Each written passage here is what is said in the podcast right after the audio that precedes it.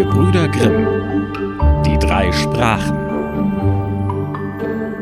In der Schweiz lebte einmal ein alter Graf, und der hatte nur einen einzigen Sohn, aber dieser Sohn war so dumm und konnte nichts lernen. Da sprach der Vater Höre, mein Sohn, ich bringe nichts in deinen Kopf, ich mag machen, was ich will. Du musst fort von hier. Ich will dich einem berühmten Meister übergeben, und der soll's mit dir versuchen. Der Junge wurde in eine fremde Stadt geschickt und blieb bei dem Meister ein ganzes Jahr. Nach Ablauf dieser Zeit kam er wieder nach Hause, und der Vater fragte, Nun mein Sohn, was hast du gelernt? Vater, ich habe gelernt, was die Hunde bellen, antwortete er. Gott erbarme sich, rief der Vater aus. Ist das alles, was du gelernt hast? Ich will dich in eine andere Stadt zu einem anderen Meister schicken. Der Junge wurde hingebracht und blieb bei diesem Meister auch ein Jahr. Als er zurückkam, fragte der Vater wiederum Mein Sohn, was hast du gelernt? Er antwortete Vater, ich habe gelernt, was die Vögli sprechen.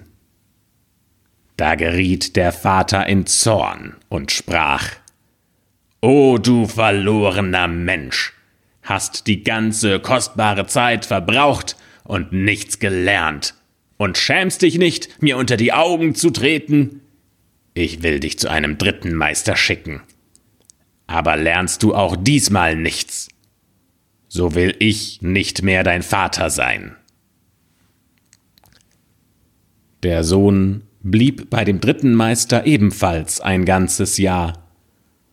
Und als er wieder nach Hause kam und der Vater fragte, Mein Sohn, was hast du gelernt? So antwortete er, Lieber Vater, ich habe dieses Jahr gelernt, was die Frösche quaken. Da geriet der Vater in den höchsten Zorn sprang auf, rief seine Leute herbei und sprach Dieser Mensch ist nicht mehr mein Sohn. Ich stoße ihn aus, und ich befehle euch, dass ihr ihn hinaus in den Wald führt und ihm das Leben nehmt. Sie führten ihn hinaus, aber als sie ihn töten sollten, da konnten sie es nicht, weil sie Mitleid hatten, und sie ließen ihn gehen. Sie schnitten einem Reh Augen und Zunge aus, damit sie das dem Alten als Beweis bringen konnten. Der Jüngling wanderte fort und kam nach einiger Zeit zu einer Burg, wo er um Nachtherberge bat. Ja, sagte der Burgherr, wenn du da unten in dem alten Turm übernachten willst, dann geh gern hin. Aber ich warne dich, es ist lebensgefährlich denn er ist voller wilder Hunde, die bellen und heulen in einem fort, und zu gewissen Stunden müssen sie einen Menschen ausgeliefert bekommen und den auch verzehren. Die ganze Gegend war darüber in Trauer und Leid, und trotzdem konnte niemand helfen. Der Jüngling war aber ohne Furcht und sprach Lasst mich nur hinab zu den bellenden Hunden, und gebt mir etwas, das ich ihnen vorwerfen kann, und dann werden sie mir nichts tun. Und weil er darauf bestand, so gaben sie ihm etwas zu essen für die wilden Tiere und brachten ihn hinab zu dem Turm. Als er hineintrat, bellten ihn die Hunde nicht an, sondern sie wedelten mit den Schwänzen ganz freundlich um ihn herum, fraßen, was er ihnen hinsetzte, und sie krümmten ihm kein Härchen. Am nächsten Morgen kam er zu jedermanns Erstaunen gesund und unversehrt wieder zum Vorschein und sagte zu dem Burgherrn Die Hunde haben mir in ihrer Sprache offenbart, warum sie dort hausen und dem Lande Schaden beibringen. Sie sind verwünscht, und sie müssen einen großen Schatz hüten, der unten im Turm liegt, und sie kommen nicht eher zur Ruhe, als bis er gehoben ist. Und wie das geschehen muss, das haben sie mir ebenfalls gesagt. Da freuten sich alle, die das hörten, und der Burgherr sagte, er wollte ihn als Sohn annehmen, wenn er den Schatz ausheben würde. Also stieg der Jüngling wieder hinab, und weil er wusste, was er zu tun hatte, so tat er es auch, und er brachte eine goldgefüllte Truhe herauf. Das Geheul der wilden Hunde war von nun an nie wieder zu hören. Sie waren verschwunden und das Land von der Plage befreit. Nach einer Weile kam es ihm in den Sinn, er wollte nach Rom fahren.